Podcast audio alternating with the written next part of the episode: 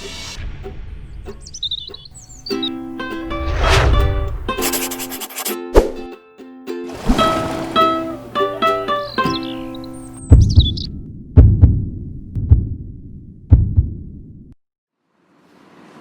noite a todos. Boa noite. Então, estamos reunidos para estudarmos a obra Paulo e Estevão, momentos de muitas emoções. É, Saulo de Tarso já veio do encontro da sinagoga, onde foi um verdadeiro desastre. E agora, nesse momento, ele está em companhia de Ananias. Fez uma orientação a ele, que foi nesse parágrafo anterior, quando ele vai falar que quando você se arvora a ser um trabalhador, você tem que se preparar, você tem que sentir e às vezes ter sofrido para melhor sentir.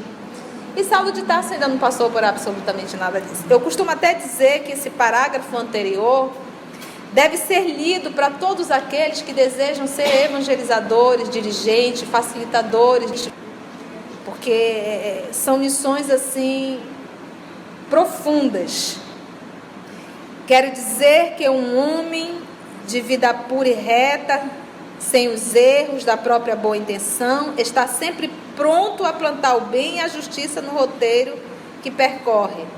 Que não é o nosso caso, porque nós não somos homem de vida pura e reta. Se tiver algum, por favor, me perdoe.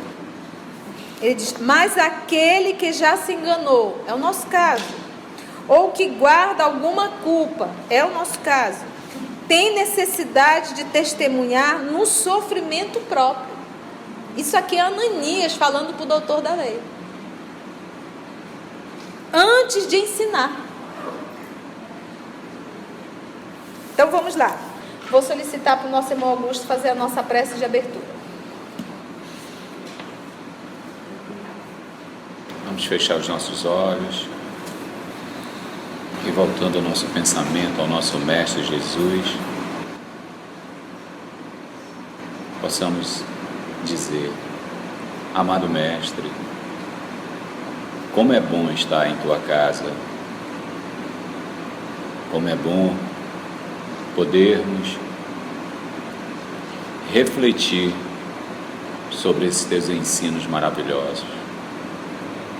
Que possamos, Mestre amigo Jesus, intuídos pela espiritualidade amiga, internalizar esses ensinamentos. E, acima de tudo, tenhamos a vontade de colocá-lo em prática no nosso dia a dia. Que a tua paz, que a tua luz nos envolva e que possamos, Mestre, com a tua permissão, iniciarmos esse estudo tão maravilhoso ao qual tu nos destes que assim seja. Então vamos lá. As ponderações carinhosas de Ananias caíam-lhe na alma, oprimida, apertada, sofrida, decepcionada, como um bálsamo vitalizante. Quando haja sofrido mais, continuava o benfeitor e amigo sincero, terás apurado a compreensão dos homens e das coisas. Só a dor nos ensina a ser humanos. Quando a criatura entra no período mais perigoso da existência, depois da matinal infância e antes da noite da velhice, quando a vida exubera energias, Deus lhe envia os filhos para que com os trabalhos se lhe enterneça o coração. Pelo que me has confessado, é possível não venhas a ser pai, mas terás os filhos do Calvário em toda parte. Não viste Simão Pedro em Jerusalém, rodeado de infelizes? Naturalmente, encontrarás um lar maior na terra, onde será chamado a exercer a fraternidade, o amor, o perdão é preciso morrer para o mundo, para que o Cristo viva em nós.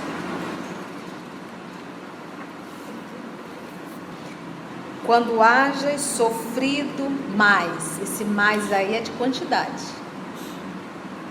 Somando. quando hajas sofrido mais, terás apurado a compreensão dos homens e das coisas. Meus irmãos, uma coisa é eu falar da dor do outro, a outra coisa é eu falar da dor no outro.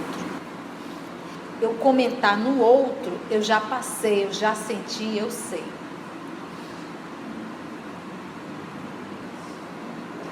Agora, a palavra que me chamou a atenção aqui foi o comentário. O comentário não, a, a, o nosso continuista, Emmanuel, quando ele diz: continuava o benfeitor e amigo sincero. Por que isso me chamou a atenção? Há quanto tempo Ananias conhece Saulo de Tarso? Ele ficou três dias cego. E no terceiro dia cego, o quarto dia, quem vai visitá-lo? E a partir daí, então se, se tem aqui três dias é muito. E Ananias já é apresentado como um amigo. Qual é a lição que nós tiramos daí? O amigo sincero não é o tempo que me diz. O amigo sincero é algo íntegro, é dele. É ele. Então não é o tempo que vai me dizer o tom da minha amizade. É com quem eu estou fazendo essa amizade. Porque o amigo sincero, ele é amigo sincero a qualquer ser que aparecer em seu caminho. Porque é uma qualidade dele. E em qualquer situação. Em qualquer situação. Vocês entenderam isso? Então não é questão de afinidade, não é isso. Esse, esse caso aqui, o Cristo está nele. Ele conhece o nosso Saulo, ah, não tem sete dias, mas ele é para Saulo, para Antônio, para Fernando, para Joaquim, para Pedro, para qualquer ser humano que aparecer no caminho dele, um amigo sincero. Da mesma forma que ele foi para Abigail. Que eu estava até relendo a passagem, eu voltei lá atrás, que a gente estava conversando. Abigail falou do amor dela por Saulo, mas não contou a morte de Estevão. Não contou porque, para não colocar o amado em uma situação constrangedora. Então, qualquer pessoa que cruzar o caminho de Ananias terá nele um amigo sincero.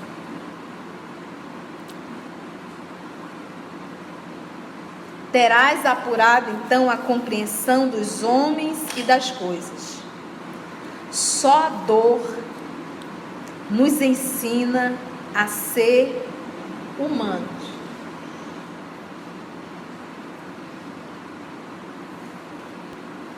Só a dor nos ensina a ser humano. Então, ou seja, quando a dor vier bater em nossa porta, que ela vai bater, ou já bateu, e se já bateu, vai bater de novo, porque faz parte, é ela que nos ensina. Então, eu não posso também lamentar, nem quando a dor chega, e nem quando a dor chega em relação a outra pessoa, porque a dor é educadora. Ele está dizendo aqui, ó, só a dor nos ensina a ser humano. É uma apologia à dor? Não. Mas infelizmente, dentro da nossa condição, é só ela que ensina. Quantas pessoas extremamente vaidosas, orgulhosas, presunçosas, se sentindo dono do mundo, vê uma patologia, uma enfermidade, vê um câncer e muda totalmente a conduta daquela pessoa. Quando se vê carequinha que passa a mão, não tem nada, pelou, caiu tudo. Ou de repente, uma vez eu conversando com uma mãe, a filha dela teve glaucoma e uma outra patologia que os olhos ficaram muito grandes, é até desagradável de você olhar. E, e ela enxerga muito pouco, ela lê assim, ó. E formou em direito. Formou em direito federal. Mas ela lê bem assim e a mãe ajudava. Eu conversando com a mãe, ela disse assim: Conceição, quando a minha filha chegou, eu sofri muito. Porque eu mas hoje, minha filha já de maior, formada, eu aprendi, ela, ela não é espírita. A minha filha me ensinou a ser gente. Eu aprendi a ter uma outra visão de vida. Então, às vezes, o que nos falta é sofrimento. Porque às vezes são nossas atitudes medíocres, infantis e tolas que nos falta é um verdadeiro sofrimento para a gente aprender a valorizar a vida. Lembra o nosso estudo da obra Boa Nova? Jesus no madeiro, com coroa de espinhos, os pés sangrando, as mãos sangrando, o povo berrando, já tinham dado vinagre. Levi, Levi não, o Tomé, Tomé vestido disfarçado para não ser reconhecido como um dos seus discípulos, mas louco de vontade de se aproximar para olhar para Jesus, se modificou a roupa, se disfarçou. Quando botou o olho no Jesus, o magnetismo de Jesus o atraiu. E ele chegou bem próximo. Ele tinha tido um diálogo com Jesus dia antes. Ele queria que Jesus mostrasse um sinal para os fariseus. E Jesus, naquele momento, agora lindo é, é ele dizer assim: quando eu olhei para ele, os olhos deles eram os mesmos olhos serenos e doce da Galiléia. E ele estava crucificado, com coroa de espinhos, tinha carregado aquela cruz, tinha sido maltratado, ouvido muitas zombarias. Mas o olhar dele era de serenidade. E o que, que ele de amor? E o que, que ele falou para se reportou a lição lá atrás, é o pai ensinando para o filho. Tomé. O evangelho dele. Este é o sinal. Só a dor nos ensina a ser humanos. Quando a criatura entra no período mais perigoso da existência, olha qual é o período mais. Olha essa informação de Anania. O perigo mais perigoso da existência, qual é? Depois da matinal infância e antes da noite da velhice. Então, é a meia idade, aquela idade. Você já não é, mas então, a partir da adolescência até a fase da velhice. Não tem, não tem nenhum idoso aqui, né? Todos jovens. Essa é a fase o quê? Como ele coloca? Perigosa. Perigosa.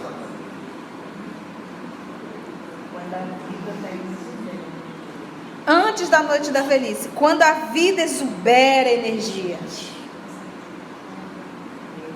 Deus lhe envia os filhos, que é para ver se a criatura toma toma juízo, né, vem os filhos. Mas aí ele vai advertir, para que com os trabalhos, como pai ou como mãe, se lhe enterneça o coração. Pelo que me has confessado, porque ele falou do amor dele para Abigail e já deixou bem claro que não vai mais casar com ninguém, porque o amor dele era Abigail. Quando a vida exubera. Então, pelo que me has confessado, é possível não venhas a ser pai, mas terás os filhos do Calvário em toda parte. Então, quando alguém nos procura, que às vezes é muito lamentosa, ah, eu não posso ser pai ou ser mãe. Eu sempre digo, meu filho ou minha filha, o corpo pode te impedir de não parir ou de não gerar, mas nunca a misericórdia, o amor divino vai nos impedir de ser pai e de ser mãe. Nunca. Então aqui o que, que o nosso Ananias está convidando ele? A ser pai da sociedade, né? dos desafortunados, dos sofridos. E realmente, quando você acolhe alguém, naquele momento você é mãe e você é pai. Não viste Simão Pedro em Jerusalém, rodeado de infelizes? E as crianças chamavam Pedro como? Pai. Naturalmente encontrarás um lar maior na terra, onde serás chamado a exercer a fraternidade, o amor e o perdão. É preciso morrer para o mundo, para que o Cristo viva em nós. Ananias está convidando ser Saulo. Esquece a personalidade. Esquece o doutor da lei. Ele terá que morrer, porque não é com o doutor da lei que tu vai divulgar o cristianismo. Aquelas observações tão sadias e tão mansas penetraram o espírito do ex-rabino como um bálsamo de consolação, de horizonte mais vastos. Suas palavras carinhosas fizeram-no recordar alguém que eu amava muito. De cérebro cansado pelos embates do dia, Saulo esforçava-se por fixar melhor as ideias. Ah, agora se lembrava perfeitamente. Esse alguém era Gamaliel. Veio-lhe de súbito desejo de se avistar, né, falar, encontrar com o velho mestre. Compreendi a razão daquela lembrança. É que também ele, pela última vez, lhe falara da necessidade que sentia dos lugares ermos, né, despovoado, para meditar as sublimes verdades novas. Sabia-o em Palmira, na companhia de um irmão. Como não se recordar ainda do antigo mestre que ele fora quase um pai? Certamente Gamaliel recebê-lo-ia de braços abertos regozijar-se-ia com as suas conquistas recentes, dar-lhe-ia conselhos generosos quanto aos rumos a seguir. Engolfado, mergulhado em recordações cariciosas, agradeceu Ananias com um olhar significativo, acrescentando, sensibilizado. Tendes razão. Buscarei o deserto em vez de voltar a Jerusalém precipitadamente, sem forças talvez, para enfrentar a incompreensão dos meus confrades. Tenho um velho amigo em Palmira que me acolherá de bom grado. Ali repousarei algum tempo, até que possa internar-me pelas regiões distantes, a fim de meditar as lições recebidas. Esse movimento de Saulo é um movimento de sabedoria. Então, meus irmãos, quando você tem uma empresa, seja lá o que for, tem um momento que você tem que parar para fazer o balanço. Se não fizer isso, não vai dar certo. Você tem que parar, pelo menos duas ou três vezes ao ano, você tem que dar uma parada, vamos, vamos passar a régua aqui ver como é que tá. O que falta, o que não falta, o que faltou. Tem que fazer isso. E a nossa vida interior? Ele tem que refletir nas novas lições, ele ainda não fez isso. E isso é que nós devemos fazer. Quando ele diz aqui o cérebro estava cansado, é porque quem estava discutindo lá era o cérebro. Você não vai ver isso quando ele se tornar um cristão verdadeiro. Você não vai ver mais essa palavra, cérebro cansado. Pode prestar atenção. Porque era um homem racional, não um homem de sentimento. Então a gente tem que fazer essa parada, sabe, gente? A gente sai de um estudo desse, poxa, chega em casa à noite, relembra, vê aquela palavra, aquela lição que mais te tocou, faz uma comparação com o dia a dia, sabe? A gente tem que fazer esse balanço. Veja o que, que isso encaixa. E fazermos verdadeiramente isso. Se não fizermos isso, está entrando por aqui e está saindo por aqui. Ananias aprovou a ideia com um sorriso. Ainda ficaram conversando longo tempo, até que a noite mergulhou a alma das coisas no seu velário de sombras espessas.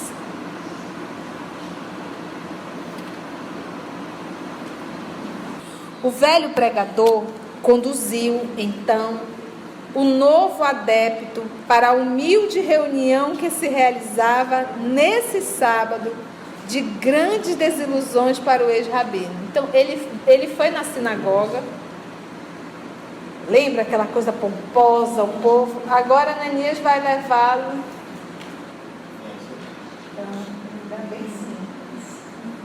Damasco não tinha propriamente uma igreja. Entretanto, contava numerosos crentes irmanados pelo ideal religioso do caminho. O núcleo de orações era em casa de uma lavadeira humilde. Olha onde o doutor de Tarso foi parar. companheira de fé, que alugava a sala para poder acudir a um filho paralítico.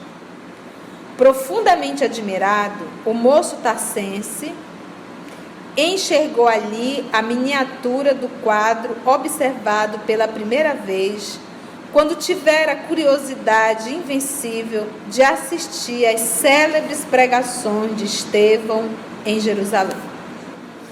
Em torno da mesa rústica juntavam-se míseras criaturas da plebe, que ele sempre mantivera separada da sua esfera social.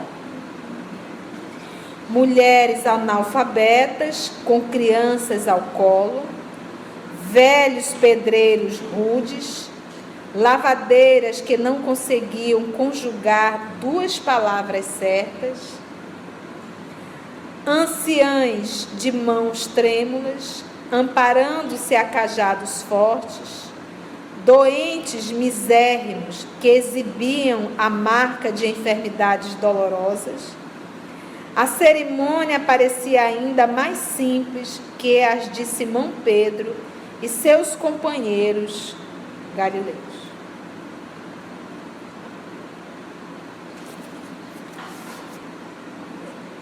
Você pode fazer um estudo, se preparar, estudar. E quando você for fazer um trabalho que você olha no grupo, pessoas simples, simplifica. Porque se nós não fizermos esse movimento, se nós quisermos sempre mostrar palavras, nós vamos afastar essas pessoas que são queridas do Senhor. E inconscientemente nós temos feito isso. O nosso primeiro trabalho foi evangelizando criança. E ali nós aprendemos que, que criança é assim. Se você preparou a atividade e se você sentiu a atividade, você sentiu, aquilo está dentro de ti, aquilo está tá vivo, você vai para a sala de estudo, você vai aplicar, os meninos vão ficar tudo quietinho, é uma maravilha. Mas se você não preparou e muito menos não sentiu, ou só se preparou e não sentiu, você vai para dentro da sala, o menino vai subir cadeira, vai descer cadeira, vai pular para um lado, vai pular para o outro, tu vai dizer que o menino está obsidiado. Não é, é o evangelizador que está obsidiado. Ananias chefiava e presidia o ato.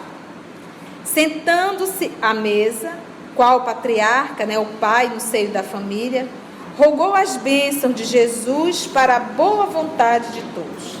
Em seguida, fez a leitura dos ensinos de Jesus, aquele dando ponto a ponto como é o trabalho, respingando, né, apanhando algumas sentenças do Mestre Divino nos pergaminhos soltos depois de comentar a página lida, ilustrando-a com a exposição de fatos significativos do seu conhecimento, que é outro erro. Vamos estudar Evangelho? Vamos, vamos estudar Evangelho. É, Augusto, por favor, leia o Evangelho. Agora vamos comentar o Evangelho. Gente, daqui a pouco estão falando de política, do problema lá da casa, de não sei o que, falando de tudo, menos o Evangelho. E o dirigente não tem essa sensibilidade para. Por quê? Porque ele também não se preparou. Então ele deixa o pessoal. Deixa eu falar. Aí vai olhando para o relógio que é para ver se o tempo está morrendo, entendeu? Porque ele não sabe o que falar. Então você vê aqui uma pessoa responsável que leu, que se preparou e que vai falar sobre esse assunto. Então você vê aqui, olha, leu, comentou em torno do evangelho é, a exposição de fato significativo do seu conhecimento ou da sua experiência pessoal. Porque lembra, lembra que ele acompanhou? Ele chegou, ele conheceu Jesus no dia da crucificação. Ananias chegou em Jerusalém, estava aquele furdunço. O que está acontecendo? E ele foi saber o que, que era que estava acontecendo. Quando ele olhou para Jesus, olha o chamado de Jesus. Depois de comentar então a página lida, ilustrando com a exposição de fatos significativos do seu conhecimento, da sua experiência pessoal, o velho discípulo do Evangelho deixava o lugar, percorria as filas de bancos e impunha as mãos sobre os doentes e O que, que ele estava fazendo? Aplicando passe. Olha que lindinho, lá atrás. Comumente, segundo o hábito das primeiras células cristãs do primeiro século, ao memorar as alegrias de Jesus quando servia o repasto, né, a alimentação aos discípulos, fazia-se modesta distribuição de pão e água pura em nome do Senhor. Então, além dele passando as mãos, depois oferecia pão e oferecia água. Saulo serviu-se do bolo simples enternecidamente. Para sua alma, o cibo, né, aquela pequena quantidade de alimento, né, é, mesquinho, pobre, tinha o sabor divino da fraternidade universal. Essa água aqui me fez lembrar o Chico, ele atendia a multidão e algumas pessoas de um poder aquisitivo. E as pessoas normalmente diziam assim: o que, que eu posso fazer para retribuir o bem que eu recebi? Ele dizia: faça caridade, ajude seu próximo. E tinha as pessoas que não sabiam como fazer a caridade, imagina. E ele, ele sempre fazia é, a leitura do Evangelho uma vez por semana, acho que era sexta-feira, embaixo de uma ponte lá em Pedro Leopoldo. E ele ia e sempre levava alimentos, sopa. E naquele dia não tinha dinheiro para fazer a sopa. Então ele ficou muito preocupado, porque aquelas pessoas estavam aguardando a sopa. E aí o doutor Bezerra disse assim, Chico, não, não se preocupe. Coloca os barris e eu vou magnetizar a água e você leve e dê água. Imagina. E Chico foi, fez o evangelho, só que dentro das panelas não tinha sopa, tinha o quê? Magnetizado pelo doutor Bezerra de Menezes. Só isso. Mas eles lá sabiam. E aí, quando terminou o evangelho, o Chico disse assim: Meus irmãos, hoje nós não tivemos dinheiro, então não pude trazer a sopa, mas nós trouxemos água, é, é, benzida, né? Magnetizada, benzida, pelo doutor Bezerra. Ah, teve uns que levantaram mas você nos enganou. Cadê a sopa? E começou a maltratá-lo. Aí sempre tem a deputada no meio, né? A deputada já pulou e disse: O que, que é isso? Toda semana esse homem vem aqui, traz comida pra gente, hoje só porque ele não trouxe a gente vai maltratar? De jeito nenhum. O Chico já estava chorando. Muito emocionado, esse jeitinho dele, doce, meio, né? Ela estava chorando. De repente chegou um caminhão. E o homem gritou: Quem é Chico Xavier? Ele disse: Você é preso agora. Sabe porque eu me trouxe? Ele disse: Sou eu. Tem aqui o material para o senhor. Ele foi lá ver, sabe o que, que era? Comida. Era um rancho. rancho. E quando olhou que ele viu aqui, ele falou, gente, a comida chegou. E aí ele perguntou do, do, do motorista, como é que o senhor é, acertou o endereço? Ele disse, eu fui até sua casa, que eu tinha endereço da sua casa. Foi o doutor fulano de tal que, que mandou todo esse rancho para o senhor em agradecimento. E eu fui à sua casa, estava lá um homem, barbado, assim, de paletó preto, e ele que me direcionou para cá. Quem era? Doutor Bezerra. Ele nem sabe, ele nem sabe que conversou com uma alma do outro mundo. Doutor Bezerra desencarnado, foi uma aparição. Ele não tocou, não fez nada, então foi uma aparição. E ele disse: Você vai na rua tal, endereço tal. E deu a dica, foi o Waze nesse momento, né? Deu a dica direitinho. E o rapaz chegou lá. Olha a bênção aí, né, gente?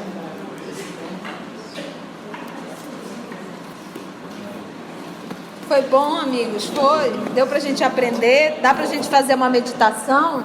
Gente, quem, quem ainda não ouviu, procura no, no, no YouTube a história de Jorge, Chico e Jorge. Você vai se emocionar. Entendeu? Jorge. Chico e Jorge. É, é, é, eu não vou contar não, vocês procurem no, no, YouTube, mas é de emocionar. É pelo Adelino da Silveira contando. E quem vem receber Jorge quando Jorge desencarna? Vamos fazer a nossa prece, gente? Alguém quer falar mais algo? Tá tudo bem? Tudo em paz? Então, devemos agradecer, né, João? Então, vamos agradecer?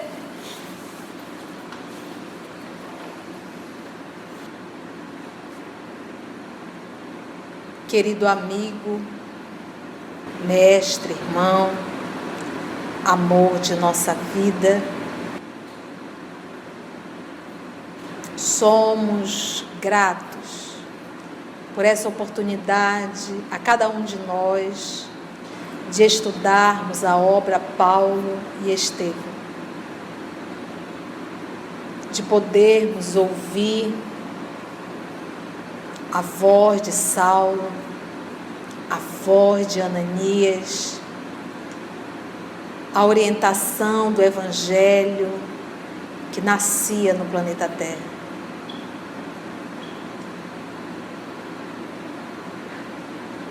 E se nós, Senhor, estamos aqui essa noite, é porque o Senhor nos chamou para nos dar e nos trazer advertências, orientações, para que possamos tornar a nossa vida uma vida de progresso, uma vida de crescimento espiritual. Muito obrigada, divino amigo.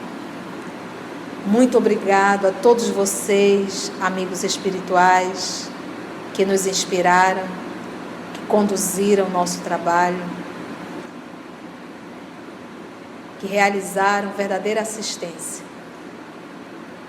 E que nós possamos, amor querido, com a tua proteção e com o teu auxílio, na assistência dos nossos anjos de guarda, retornarmos o próximo estudo para darmos continuidade a esse trabalho tão importante na tua seara, no nosso mundo interior.